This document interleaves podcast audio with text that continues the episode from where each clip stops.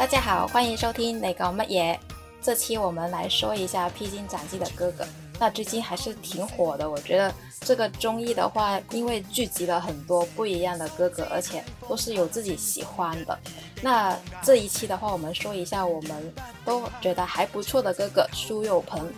那很多人呢，可能对他的印象就是停留在他很火很火的小虎队，就像他出舞台的时候就唱的《红蜻蜓》，然后引起的所有的互动都是种种回忆杀。那我对他的印象可能还是停留在《还珠格格》的时候的五阿哥，我觉得他真的是一个很不错的一部作品。那对于你呢？你对他印象最深刻的一个作品是什么？其实我的话，我知道他，我还看过他蛮多作品的。除了你说的《还珠格格》之外，那我还看过他的那个《倚天屠龙记》，他是演张无忌。然后《绝代双骄》，他跟林志颖演那个花无花无缺跟小鱼，这个也是蛮蛮印象蛮深刻的。然后，呃，跟还有《情深深雨蒙蒙》，他演杜飞。然后他跟赵薇的老房有喜。所以还蛮多他的作品都看过，然后近年的话，他呃影视作品相对少了一点。最近的一部可能呃比较出名的、比较出有点出圈的，应该就是那个电影《风声》里面他的那个角色，是一个很大的突破。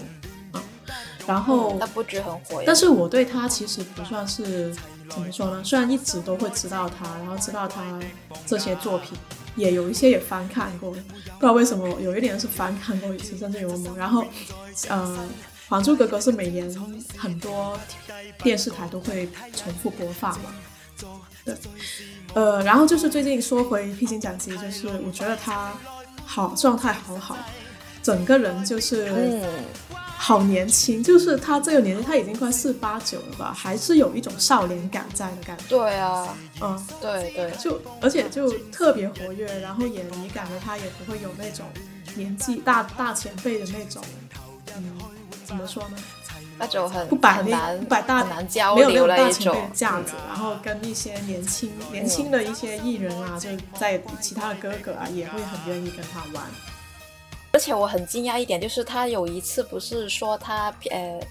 组队吗？自己自由组队，然后竟然没人选他，你知道吗？我觉得这个也蛮奇怪，为什么没有人选他？对，为什么他会觉得嗯，就是很多人都觉得他可能是不是单单 solo 就很好，就可能很难搭搭进去一个，也有可能是一山不容二虎吧，因为其他队里面都有一个有点带头大哥的感觉。就比如说郑钧他们队，那他们是摇滚组，肯定就不会找小乖。小乖就是他他的一个怎么说？他叫他是乖乖虎嘛，你知道？所以他小名就是小乖啊。对，而且他比较佛系，可能就没有主动带头去说要牵谁在一块，然后他觉得跟谁都可能可以擦出火花。他近年经常会说的说话，就是有些事情你不想它发生也会发生，所以就有点随缘嘛那种感觉。对对对对。对，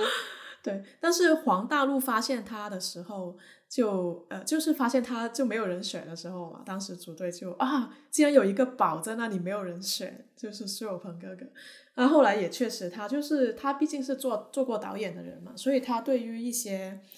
呃安排啊，然后呃想就舞台啊各种他都很有想法，但是有可能。太有想法了，他跟导演组的那个，他想加很多元素，比如说他想调他他，因为他的第一公一公的那个选他们的演出的曲目是霍元甲所以的话他想加一些武术要素进去，但是就涉及到要他想要电影里面武打威亚的那种什么回旋踢那种打打敌人的那种感觉，但是那个导演组说无法满足，因为他们的你是无法在一个室内棚景里面架那种。大的那种威亚的，它只能直上直下，所以无法满足苏有朋他要的那种，他想象的那种。基本上就是他的所有方案都被就情安排的情景啊，那些演出的部分都被导演组否了。因为其实导演组他的框架已经定的比较死了。比如说郑钧他们那组好像就是整个舞整个舞台设计都不要了，所以就义工的时候他们就光站在那个箱子上面唱这样子。然后苏有朋他们，苏有朋他们当那个义工就是拿了个第三嘛，但是虽然褒贬不一吧，他其实气腔的部气腔的部分还蛮好。那我们先说回到呃，今天为什么会想讲苏有朋这个部分，就是刚好今天是他的生日。对，先祝他生日快乐。其实就是我们在选题的时候吧，我们想讲一个，因为上期我们讲了一下黄黄子华嘛，上上期上几期，嗯，然后就是作为一个就香港电视电电影圈电视电视圈比较有代表性的一个比较特立独行经典人物，那我们就想了一下内地有哪些呢？想了一圈，好像男演员比较突出、国民度比较高的。我就突然间想到了苏有朋，你当时也是想不到别的人是吧？然后刚好他是想不到，但是刚好你说想讲一下苏有朋，我就觉得啊可以，因为最近也有他的综艺，刚好确实他就满足了我们想讲的一个系列里面，所以我们就把它拿出来去聊一下这样的一个情况，讲一下他就是整个的一个在娱乐圈的心路历程嘛。那从那肯定讲到苏有朋，就肯定要讲一下小虎队他是怎么对进到这个小虎队里面的。这方面你也有一点了解是吧？我有，但是我也挺好奇这个点到底是怎么会成了一个小虎队。呃，那就是因为当年台湾有一档综艺节目叫做《青春大对决》，然后当时的女主持组合呢，就是一个叫做小猫队的组合，在小虎队之前是小猫队，然后就是小丽姐，就是这个节目的一个制作制作人吧，就她想找一个想先找几个男生，就是给就作为一个呃辅助的工作吧，就是舞台助理对吧？呃，助理，也就是其实就打杂，然后就想就讲的人后面帮忙，对，就 Q 的一些小长老什么的，就那种感觉，就来串个场。那所以呢，就啊，就想了个名字叫小虎队，然后就是全全全全社会征集三个男生这样子，然后呃，他们就开始了打杂生涯，就跳个舞什么的，帮那个师姐就是小猫队伴舞。然后有一天，就是小猫队就是无法登台。所以呢，他们三个就有了一次登台表演的机会啊，啊，然后他们就唱了一首，呃，张国荣的一首歌啊，没想到唱完之后反响就非常不错啊，就是很多观众很喜欢他们，所以的话，演艺公司就看到他们的潜力，就给他们呃正式签约，然后让他们作为小虎队这个组合单飞，呃，就也不算单飞吧，就单独出道嘛，嗯。嗯嗯，那当时因为网络还不发达呢。那为了跟为了给他们造势啊，那那个公司就决定安排一辆货车，那种超级大的货车，然后就是呃，作为他们这货车就是他们演出的舞台，里面有一些舞台设备。在货车，对对对，货车里面吗？在货车里面，就是货车这样打开嘛，侧面打开就是一个舞台，然后呢，呃，就是随停随演，在全台湾啊，停一次车就停在哪，在就在哪里办演唱会。所以的话，那个嗯，当时这个货车的足迹就踏遍了全台湾，所以他们名气也日益火爆。然后就是几乎就是有，甚至有时候是上万人，你看到那个就围着那个货车在听他们看他们演出，等他们演出。那那不会造造成了什么交通阻阻塞？可能他们去的不会是太市中心之类的吧？就万人空巷这样子。然后就是也是因此呢，有些粉丝听完一场演出意犹未尽，就会呃骑车或者开车去跟着那辆货车去看到他们下一站的目的地。由此呢，也可以说就是几乎最早的追星的这个词的这个由来。还真的是用追的，对，真的是一路狂奔。对对对对。那苏有朋是十五岁的时候被发掘，然后加入到小虎队的。当时我觉得真的挺早的，因为那时候好像是八八年出道嘛。我想说八八年，我为什么我一直对小虎队没有什么印象？可能就真的他太早了，我们都 才我们那时候可能还还没出生。对对，所以没有什么印象。所以现在要补一下这一个，到底。有多但他们是我们爸爸妈妈那一代的偶像了，就不是不算是我们这一代的偶像。之前不是有一段 rap 吗？他们是好像在霍元甲里面的那段 rap 是吧？还是创呃创造营？创造营，创造营。哦，创造营那段 rap 就是说他王王俊凯的爸爸就是他的偶呃，就是就是粉偶像就是小虎队，对，啊、对，是的，是的，是因为有嗯些人会觉得，呃，TFBOY 他们三个的现在的国民度跟状态有点像小虎队当年嘛，也是三个很小，对，你觉得其实实际 TFBOY 再乘以十倍，可能才是小虎队的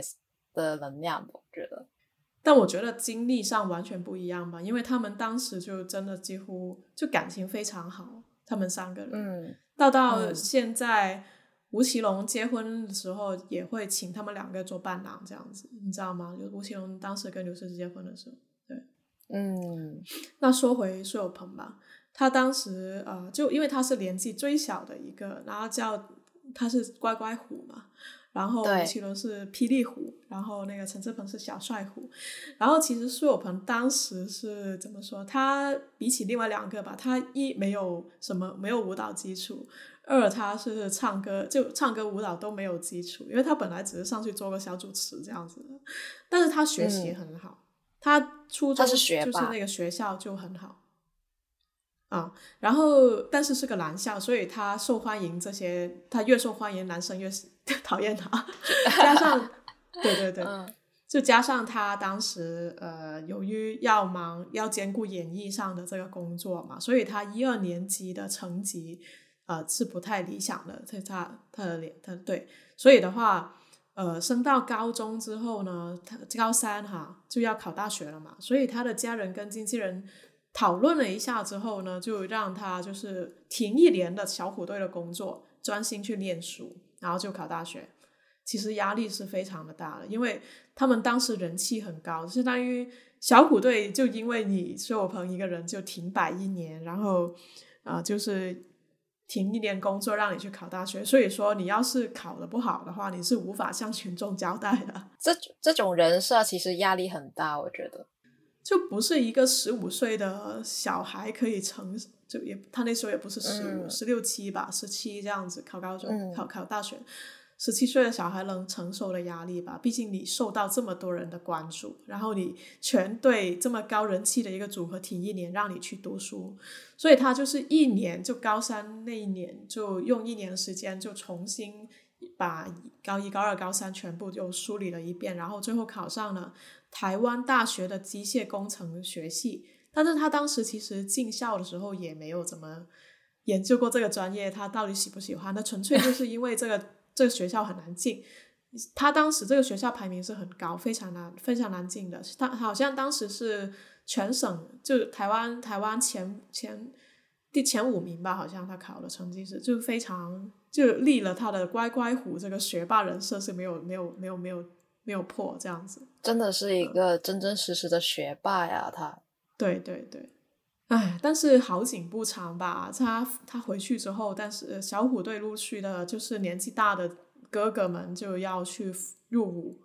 所以的话，唉，就有91年吧91就他们办了一个年开始算是暂时暂停的，嗯，应该是九九几年的时候，九五年，九九五年的时候，他们嗯呃、举办了一个告别的一个演唱会，那时候真的是他们还是挺受欢迎的。但好像是陈志先入伍的，先入伍之后他回归，九一年，但是他嗯。他回归之后，呃，潮流的风向变了，有可能是港台那边，就香港那边有一些很多新的明星出来，所以说他们人气有点下落。对，而且我算了一下时间，从八八年到嗯。九九五年的时候，刚好就是嗯。真的是七、七个年头了，第七个年头，所以我觉得可能偶像的一个团体，尤其这么年轻的话，一路走过来，也试过一个 solo，就是在九一年的时候，陈志朋他入伍嘛，然后公嗯。司也会逼着他们去尝试各自发展，就吴奇隆可能就出呃拍戏啊各种的，或者是苏有朋他就要自己出自己个人专辑这样的各种尝试，但最后可能也是因为整个市场的动态吧，导致他可能在九五年之后，嗯可能公司就决定你们还是去拍戏吧，去大陆赶紧拍戏，因为那时候的风向都会很多嗯。台湾和大陆之间的合作，而且我还听说，好像说是九三年开始，他们第一部呃电视剧在台湾和大陆的合作是那个《新白蛇传》，就是呃叶童那一部，对赵雅芝那一段，就是第一第一部合作的一个电视剧。所以那个风向整体的话，就是往电视剧去了，因为你要延长一个一个组合一个流量的一个高度的话，应该要转型，他们就纷纷的去大陆去拍戏。而且我看了一个综艺嘛，就小燕姐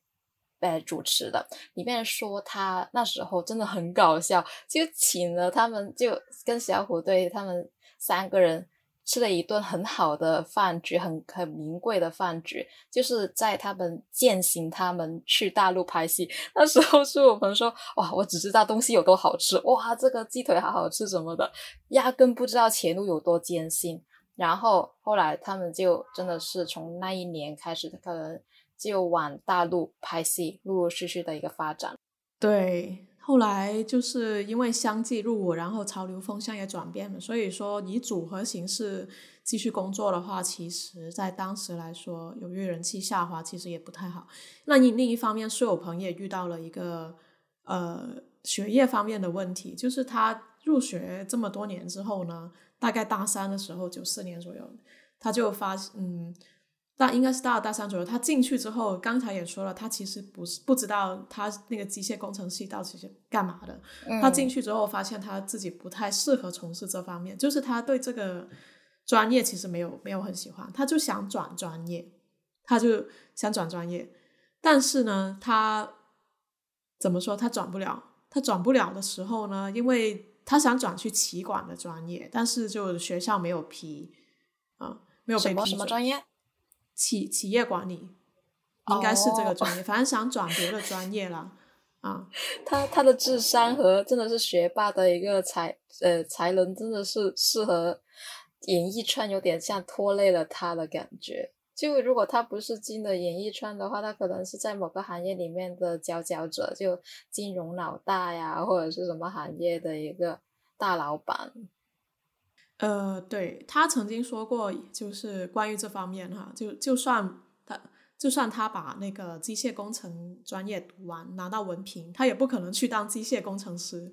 所以如果说 他要继续做演艺工作的话，那跟取得这个机械工程的文凭是就没有就是两条道路，对啊，一点关联都没有了。那由于转系的那个几率呢，接接近于零了。如果继续留在这个机械工程系继续读呢，那因为呃，他他嗯，怎么说呢？如果他他得他得补选补修很多学分，或者说如果重新念吧，又花很多时间。然后机械工程系又又得再读两年。那考跟家人跟那个经纪公司考虑之后，他就决定休学了，就是专心从事。演艺方面的这个工作，对，而且另一方面就是因为他家里也出了一些问题，就是在他这个二十多岁的这个时候啊，由于他之前前几年因为小虎队嘛，然后就也也就是也赚了一些钱，然后这是一个我不知道是是传闻嘛，就是他家里面本来他爸爸是经营一家五金店的，那后来就由于他呃他有赚到一些钱嘛。所以他爸爸就起心想投资一些别的行业，跟跟朋友投资合伙什么的，但是就亏了嘛，亏就没有办成，就是就丢了一堆钱。那刚好他当时就刚好算是呃失业，因为就是 转型嘛，小虎队就是要就暂时停止停止活动这样子。九五年那一个吗？还是九差不多那个时候，因为他是九四年休学的嘛。应该是九四年左右的事情，明白了。对，所以说，但是当时大学的学费也要付，然后他家里还有一个小年比他小的弟弟要上学，那他爸爸以前赚钱的五金店又转让了，家里积蓄没有，哦积了一堆债务。你想他那时候才多小啊？那为了帮家里还那个各种贷款啊那些东西，所以他就放弃了学业，从那个大大学退学，专心投入到影视行业上面。但是问题是，他没有经验啊，所以说一开始也没有人想要用他。就作为一个过气的偶像歌手啊，就是没有戏会要用你的。当时他又要养家，然后感觉就是真的是前路茫茫，所以他呃不不就只要抓到一个演戏的机会，他就不停的学，然后不停的就是干，就尝试不同的角色去训练他自己。然后他当时这是他最黑暗的时刻了吧？因为就是他要养家，他才多少啊？他就是大学都没有毕业的一个，两边都不到头的这样一个状态。你这样说还真的挺黑暗的一个时间，因为刚好嗯说、刚刚不是说九五年的时候，呃，小燕姐说让他们赶紧去大陆拍戏嘛？那时候其实他们本来家就在台湾，对吧？这么小，其实我觉得还是比较算小一点的年纪吧，他们就要嗯。开始去大陆那边拍戏，而且他们之前还是舞台就呃唱歌啊跳舞的组合的一个舞呃一个呃一个团队吧，现在各份拆开来了，刚好也就是说，呃，可能就是九几年的时候，他们家里又出现债务的一个情况，让他觉得有些东西不不得不转型，而且又压在一个生活的压力，所以让他而且他挺难。他当年休学的时候被就基本上，如果按用今天的话说，就是被当时台湾人全网黑。为什么？因为你当年是以乖乖虎的形象出现，你是以一个学霸哦，的人形象出现。设真的，你考你休学，就当时呃，小虎队停了一年，给你去读书，你可你也考上了很好的大学，然后你嗯过了三年之后你不读了，然后当时小虎队也解散了，所以他就一下子之间口就碑全都塌下来没了，然后那个团队人设暂时也算是半停半解散的状态，就没有活动。对然后他又要转型，你想啊，就等于说你没有学历，然后啊、这样子，然后后来其实就是一个转机是拍《还珠格格》之前啊，但是当时他们其实收入也不高，就是拍《还珠嗯格格》之前，他尝试过做主持，也拍尝试过拍戏，然后呃，但是。幸好接到了《还珠格格》，毕竟还是台湾，在台湾嘛，有这方面就琼瑶剧还是优先选当地的演员，可能是这样子。嗯，然后就可以，但是演戏也拿的钱也不多，你猜他拿多少钱？就还珠，你这种钱是按月薪的吗？我应该给他算，呃，应该一对他按月薪拿下来多的，就少钱？他在一个采访里面，他讲了一下，当时他呃电视做电视主持加演戏，一个月大概能拿两万块左右，但是当时他有好几处新台币吗？请问是新台币还是人民币？嗯，不太记得了，你就按这个标准来算吧，就可能是台币嗯还是、哦我觉得新台币当时很多了，两万块，如果是人民币的话，挺我觉得新台币可能除以五吧，就大概几千块。嗯那时候我觉得他真的是，因为他一开始是没有经验的一个演员，然后进来大陆也竞竞争很大，所以我觉得这个价格也算合理的。不不不不，这个两万呃怎么说呢？是他怎么说？他他是在台湾，这个时候可能是还没有拍《完出》之前，所以状况是可能更差一点点。就是他一嗯一个月拍拍一个戏拿个几千块，然后如果说全部工作加起来，一个月月收入大概两万块左右啊。但是当时他要给家里呃他自己要付房贷车贷，然后他家里也有。呃，一老家的房子什么的，就好几个房产，房子要付房贷，然后还要给弟弟补贴房租，所有加起来开销每个月五万块哎。然后的话，所以说他每个月都临近要破产这种状态，他自己说的哈，真的啊、真的就银行他曾经最低存款剩只剩下两万块钱，那下个月都不知道怎么过了。那他说当时可能就刚好有一些在快要临近破产那个边缘，就刚好又有一笔资金进来，就拆东墙补西墙，这样子又补好，所以就过了一段非常辛苦的时间。他甚至讲过，就是呃，他当时他爸爸想在那个银行开户口，拿了就拿要拿十万块钱去给他父亲做抵押嘛。那最后他父亲嗯后来好像是、好像是没有还的，那导致他妈妈本来呃有孩子之后，他是辞掉了教师工作了。嗯，然后他妈妈后来没办法了，就他希望自己重妈妈自己重新工作，然后重新去修师范大学的学分，然后但是因为已经停了停工很多年了嘛，要重新从几乎是从零开始，所以就从边偏远的那些山区教师就教教那边开始教教书做起，然后就每天就骑机车去上班，就很累，就打山里什么的。然后希望就不给苏有朋增加这个负担嘛，想办法他自己去过日子，所以他又硬着头皮给他妈妈买了一辆车这样子啊。所以我就非常的很辛苦，很辛苦。就二十多岁，二十出头，你想，就是现在大学生二十二三毕业出头，他就开始一出来就背背任何债。还要还债，对对对。后来就拍《还珠》嘛，但是拍《还珠》他工资也不多，这个好像是在内地拍的，好像说一集一集的片酬是两千块钱，好像也《还珠》一拍了个五拍了他五个月吧。据说柳红，你知道柳红是谁吗？哦，有有有印象，但我对不上那个就小燕子那个大杂院里面的那个女生，柳青柳红，知道吗？柳红的工资比他高哦，我知道，高宫女对吧？嗯啊。呃，当时琼他他也有点愤愤不平，我是主演呢，但是他也怎么说，经验也没什么。但是柳红的话，为什么工资这么高？好像当时琼瑶阿姨好像说柳红她呃比较因为她有很多武打的戏份，她又全都是自己上的。对对对，然后令妃的工资也很高，令妃就是皇帝那个妃子，对小燕子他们很好的，也好像有五千。因为令妃是一个什么什么国家什么一级演员之类的，所以会工资比较高。那他确实当时经验比较少啊，所以他之后，但是他当时经常怀疑人生，就比如说拍完戏在那个 看的那个星空，就我在干嘛？我在哪里？我为什么要在这里？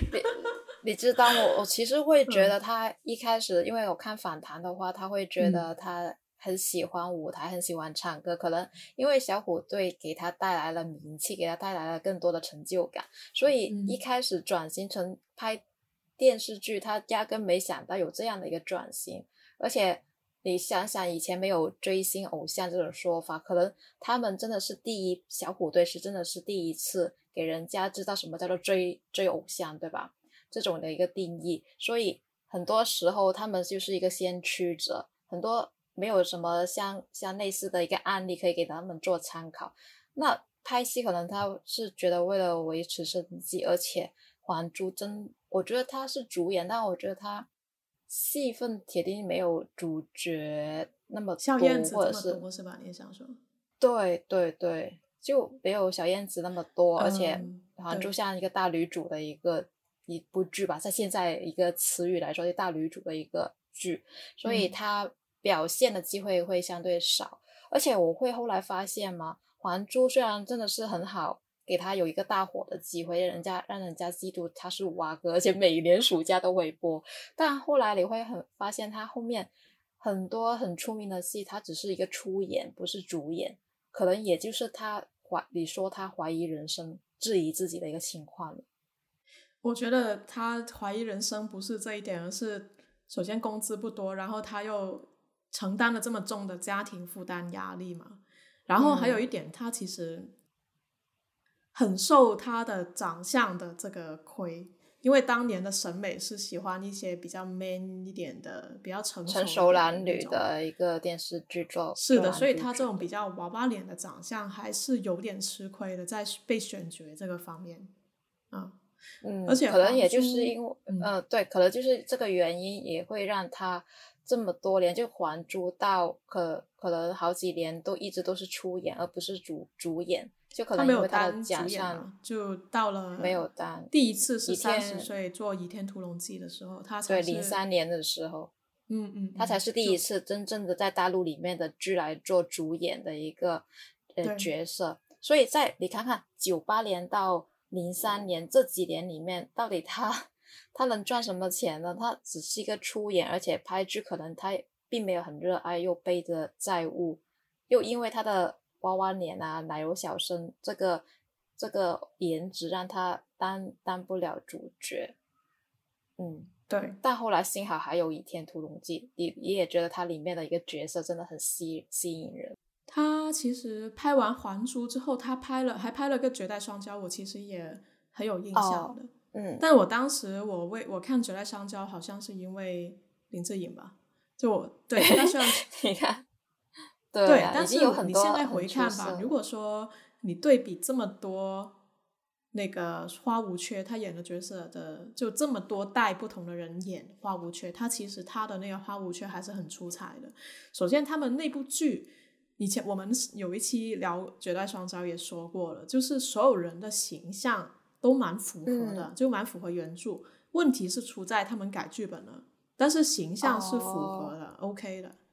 啊。哦，对对对，就苏有朋跟林志颖也某种程度上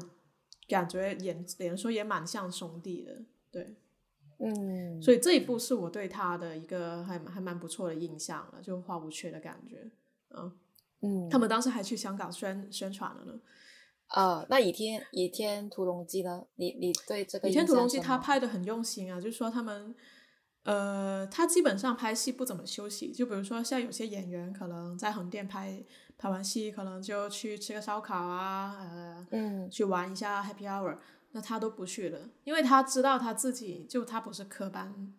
出身的，对，所以他要补的很多，他要马上赶上专业水专业演员的水平，因为当年是没有。没有偶像剧这个说法的，所以说相当于说你当年要演戏，你就跟正式演员去竞争，就基本是这种感觉。所以他要马上爬上去，他很有危机感，有可能是他家里这个债务各方面的原因吧。他很有危机感，他要呃马上去赚到更多的钱，去把那个债还掉什么的，就也家里也要养家了，嗯，所以他都拍戏都是让助理在那个导演隔壁。把那个他当天拍的戏全都拍下来，然后他晚上回到住处的时候，就是重新看他今天演的怎么样，然后调整自己去做反思，就相当于每天每天都是这么做。所以基本上他这么多年，据他的说法，他都是这么过来的。或者说有别的演员在演戏的时候，他就在旁边一直在学，就是看人家怎么演，然后就这样子去学。所以他能争取到这个《倚天屠龙记》的角色也也不简单，因为武打各方面他都亲身上身，就你知道武侠剧这方面特别多。嗯，而且我还在一个谈诶访谈里面看到，诶他说他那时候真的不知道《绝代双骄》和《倚天屠龙记》是怎么拍下来的，因为那时候真的很辛苦，可能他就有有可能真的是几部戏一部连一部这样拍吧，也可能杂七杂八拍了很多你的电视剧吧，然后他。他有一次不是采访里面有个朋友，他说他看到呃苏有朋回台湾，呃放了一个小小假期吧，看到他的头皮都是伤的，就是因为你古装要贴头套，对，要把头发剃掉它，然后再贴，然后照着一整天来拍戏。那时候你你头头皮已经真的是带伤的，是。撕烂的那一种，很明显。你看，朋友在旁边能看到你的头是受伤的，你看有多严重，就不是藏在头发里面，而是表面就看到有一个伤痕累累的那一种。哇，那时候据说就是他男男生就是最介意，对啊，男生就是介意你受伤的头皮会不会再长出头发呢？就很在意。说不定他现在还有疤之类的，因为他们就是他《倚天屠龙记》那里。经常戴头套，而且他剧集很长嘛，所以他是他是主演，他时间戴的肯定是最长的，几乎上，所以就一直闷着，就是所以掉就有好像确实是有头发有一块没有头发之类的，就也会有这种情况。他现在头发还感觉还挺茂密的，感觉嗯又长回来，铁定还是很帅啊。我感觉苏有朋一直在转型，他呃。从偶像转到演员是不是？然后演员的话，他呃又开始转向那个怎么说更进一步的演技。那为了有更进一步更好的演技，他就有有一段时间，大概是零六年的时候吧，去拍很多舞台剧，去磨练他自己的演技。啊，对。然后他再出现在大众眼中，就出现的时候，就是《风声》这部电影里面的那个角色。对，那部那部戏很很出名。对对对，他还为此特地去学了昆曲，因为里面他要演一个这个要唱昆曲的这样一个角色。也，嗯嗯嗯，他学完之后，还有他的体态啊，因为他这个角色跟他以前演的全部都不一样。他是一个呃，有点像那个《霸王别姬》程蝶衣的那一类吧，那一类角色，就也是跟同同性有些。呃，关系的那种角色就有点娘娘的那种角色，嗯嗯嗯，他为了完全你就认不出这个是苏有朋，就他的他的戏有一点就是你不会把他角色跟角色之间混淆，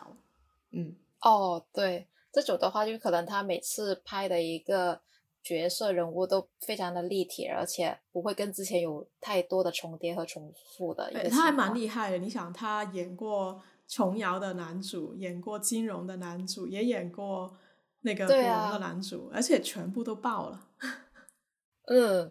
所以我觉得嗯他在、呃，虽然说可能他转型拍电视剧不是因为他主向意呃就主动意识去转的，但他对于每一个机遇来了，或者是呃环境变了，他接受能力很很强，就立刻的话就跟上，而且他自己知道自己的一个不足啊、短板啊，然后会真的是凭自己他就是一个很卷的人，他就不放过对己他自己卷自己，知道吗？就对自己的要求很高，其实很累的这样子。嗯，对。他风声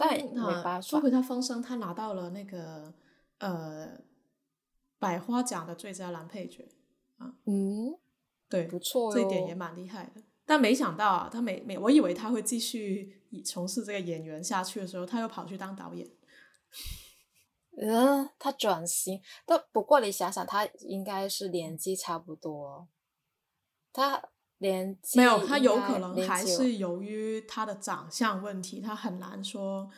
持续的被选为当哦一些大剧的这个男主角。对我觉得有这方面的原因。对对，而且我觉得他挺顺的一个点就是他零九年可以很呃，我表面上看的很顺的，可能他背后真的是挺挺难去顺。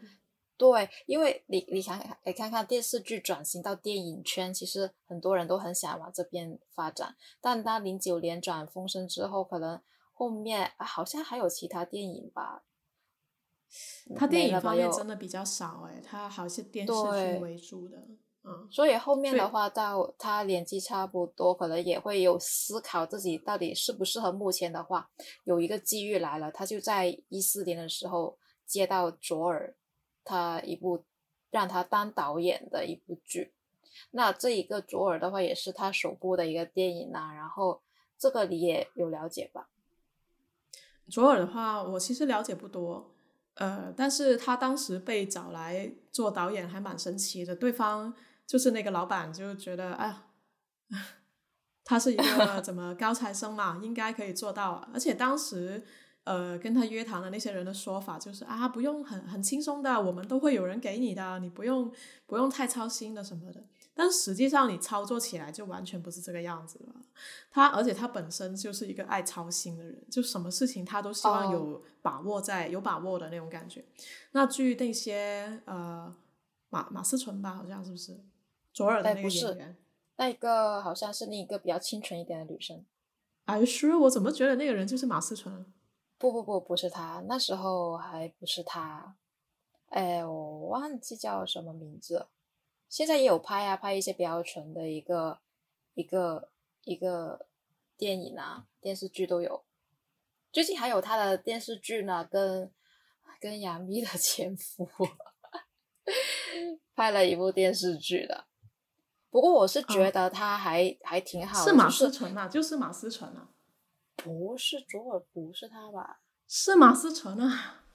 啊，真的吗？好吧，这么快就有了吗哎是你记错了好的一个。你不是还看过哦吗？我看过，因为那时候我喜欢看《快乐大本营》，所以我看过他上上大大本营的时候的对卓尔的一个宣传宣传啊。OK，那反正就是马思纯他们当时说他在做导演的时候的状态，跟他们本来想象哦，苏有朋那又是很帅，然后就可能脑子里还是他以前那个形象啊，什么杜飞啊、乖乖虎啊那种形象，结果就是不是就胡子拉碴，然后就满头大汗，然后脖子上挂着一个呃围一个毛巾，然后就穿着 T 恤，呃，就穿的那种汗衫，然后就在片场里面跑来跑去。因为为什么呢？因为他们拍的地方跟他把导演的那个机位的那个地方不一样，所以的话，他就是每次看到这点不对，然后他就跑到他们拍的那个点去说 OK 这样子，哦然后又跑回去他监控的那个地方继续看。那这里又不对，那他又跑过去，然后他你就老是看到苏有朋在片场里面跑来跑去，跑来跑去，很操心，然后满头大汗，就汗就汗多了，就是当时很热嘛，汗多了就是整个毛巾这样就。摸头这样子，像工地那种工头那种，他的形象当时是那个样子，所以你你的那有几年吧，你就觉得苏有朋他的造型就很壮汉，就又胡子啊，感觉他突然间好像成熟了很多的那种感觉。就是那几年，他他也觉得，他也说了，他拍左耳的时候，还有拍完那个一七年拍的那个嫌疑人 X 的现身嘛，东野圭吾的那个一个小说改编的一个导演作品的时候，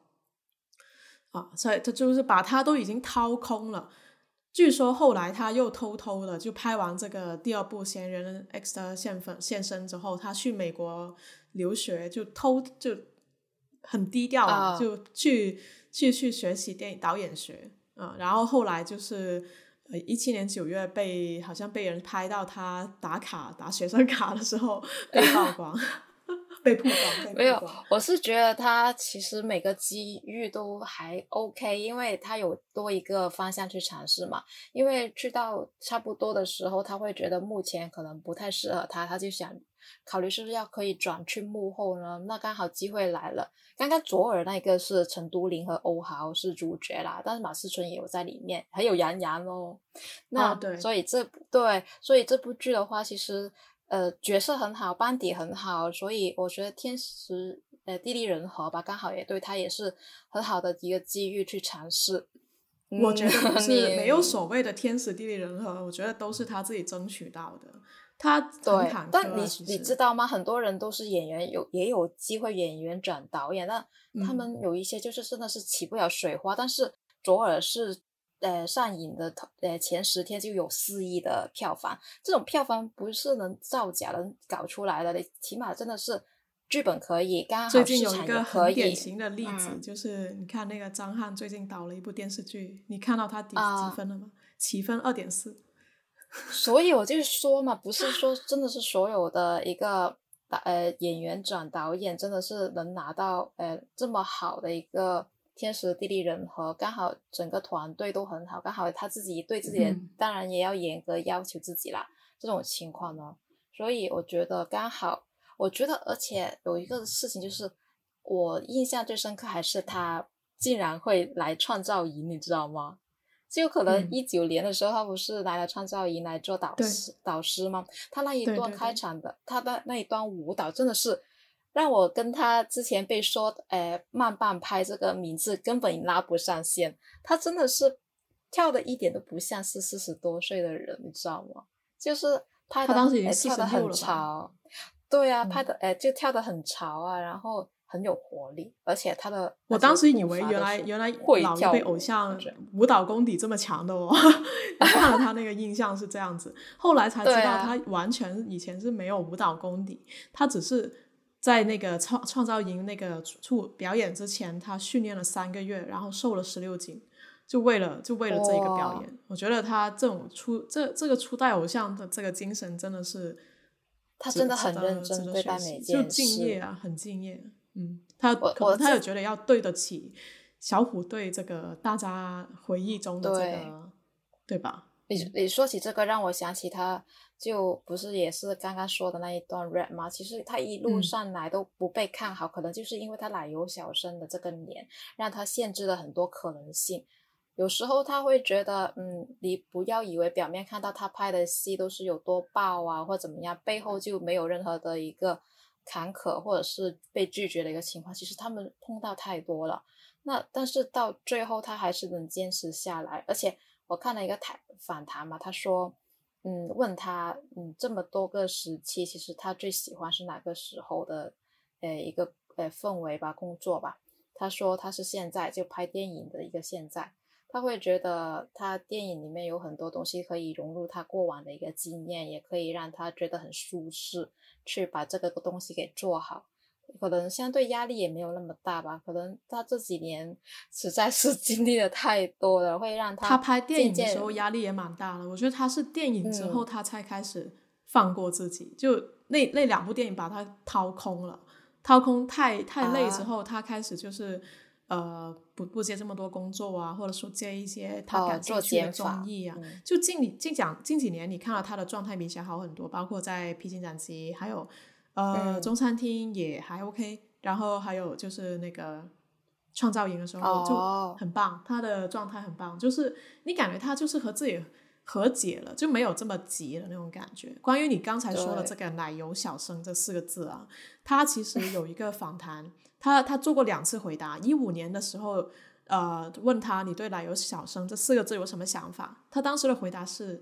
呃，无所谓啊，啊，不对，说错了，说错了，不好意思。这一五年的时候，他的回答是非常愤怒。然后，然后一九年就是刚好创造年创创造营的时候，又问了他一次，他当时就是啊无所谓啊，还挺不错的这样子。然后后来呃那个呃主持人就问他你为什么呃为什么两次回答不一样？然后他就解释一下说就是你刚你也提到的，就是当时的审美方向不太崇尚奶油小生，就不像现在这些小鲜肉比较受欢迎嘛，就年轻偶像。他说：“就是他曾经这么讨厌奶油小生这四个字，这几个字，呃，他拼命的想要自己去造一点，就是粗糙粗糙一点啊。但事实上呢，他可能就是一直在抗拒他与生俱来的一个特质。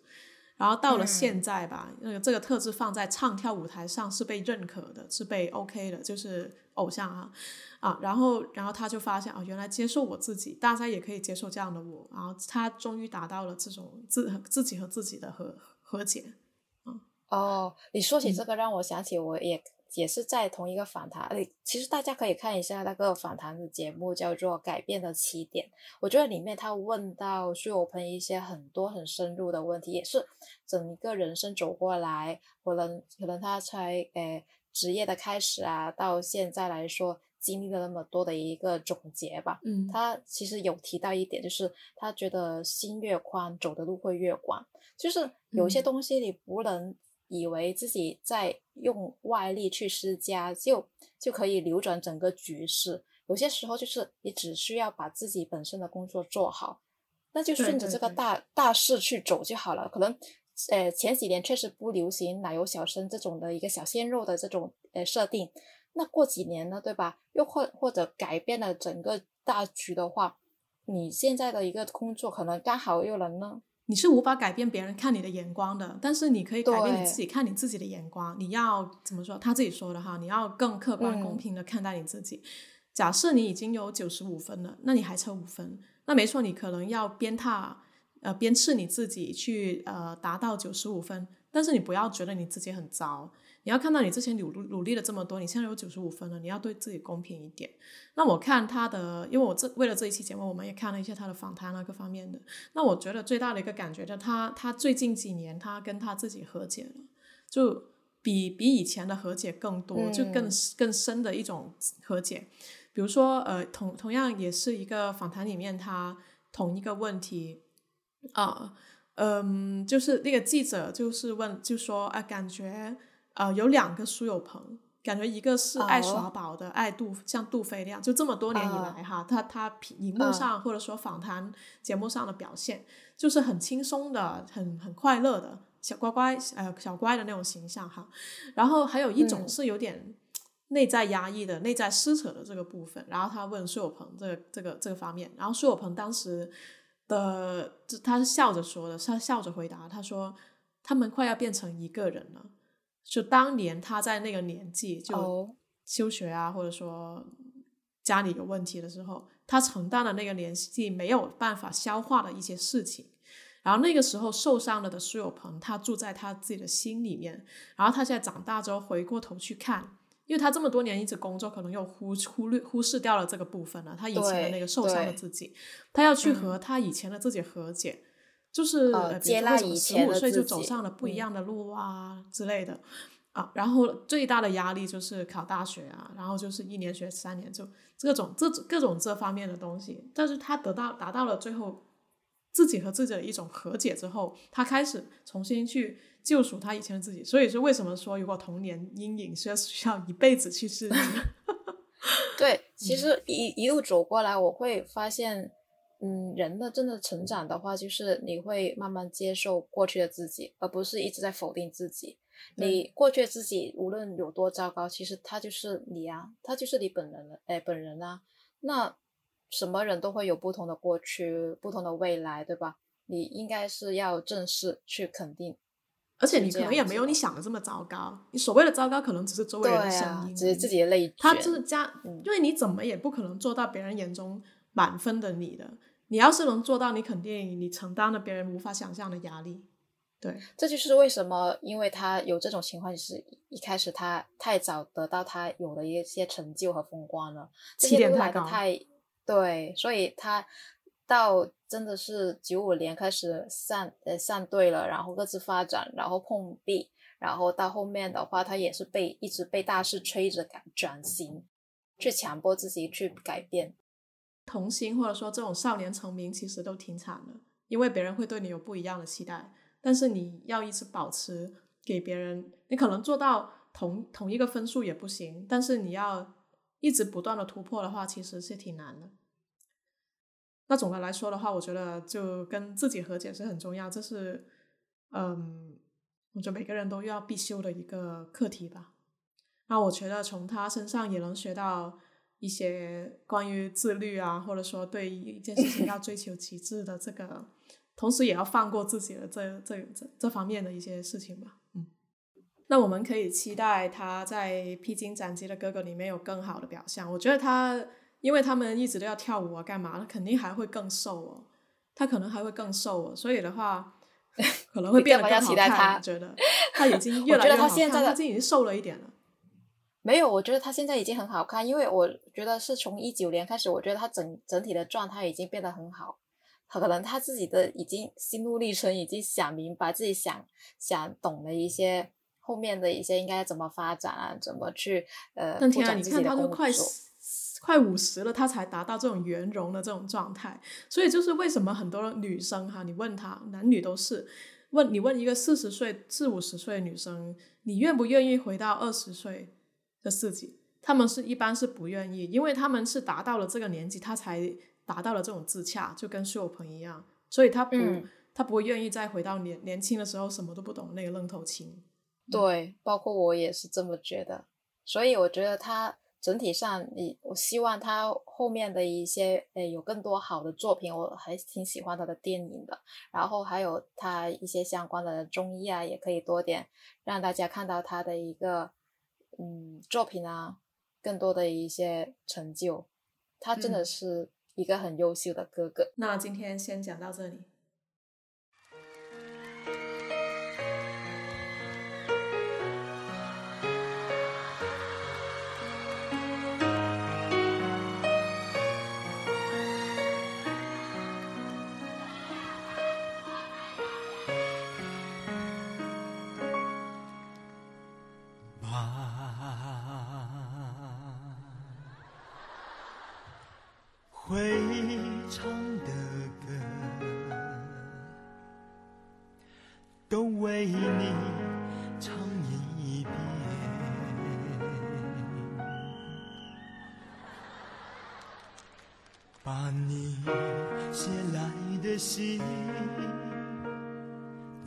藏在我心。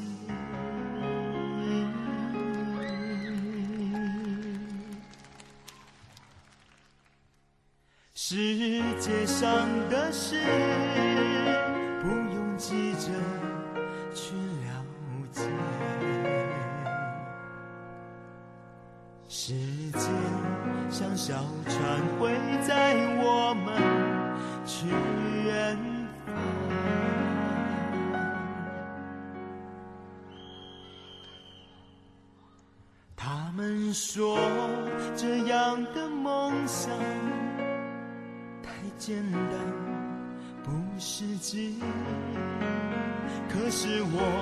们手牵手，誓言不放弃。他们说这样的爱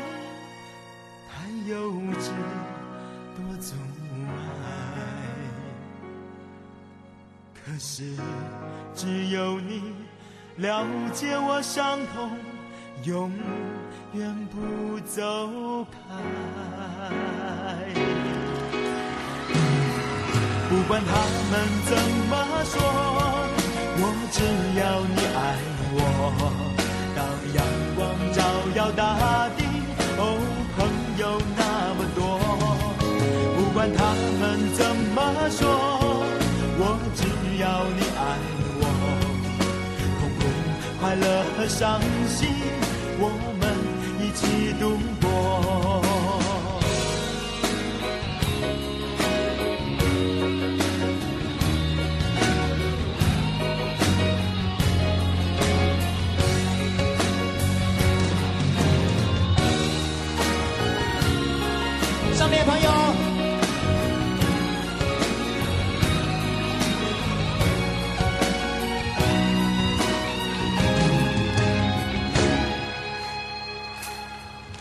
把会唱的歌都为你唱一遍，把你写来的信都深藏在我心。世界上的事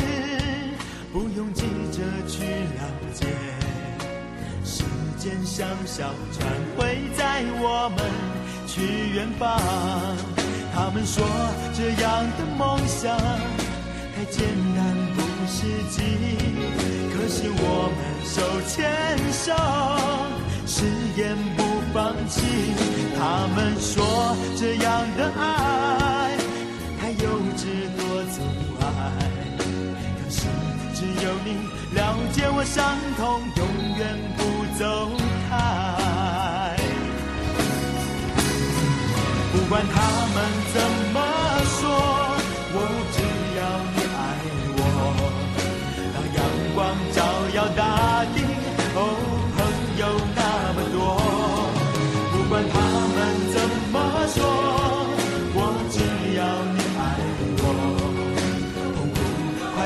快乐和伤心，我们一起度过。不管他们怎么说，我只要你爱我，阳光照耀大地，哦，朋友那么多。不管他们怎么说，我只要你爱我。痛苦、快乐和伤心，我们度过。痛苦、快乐和伤心，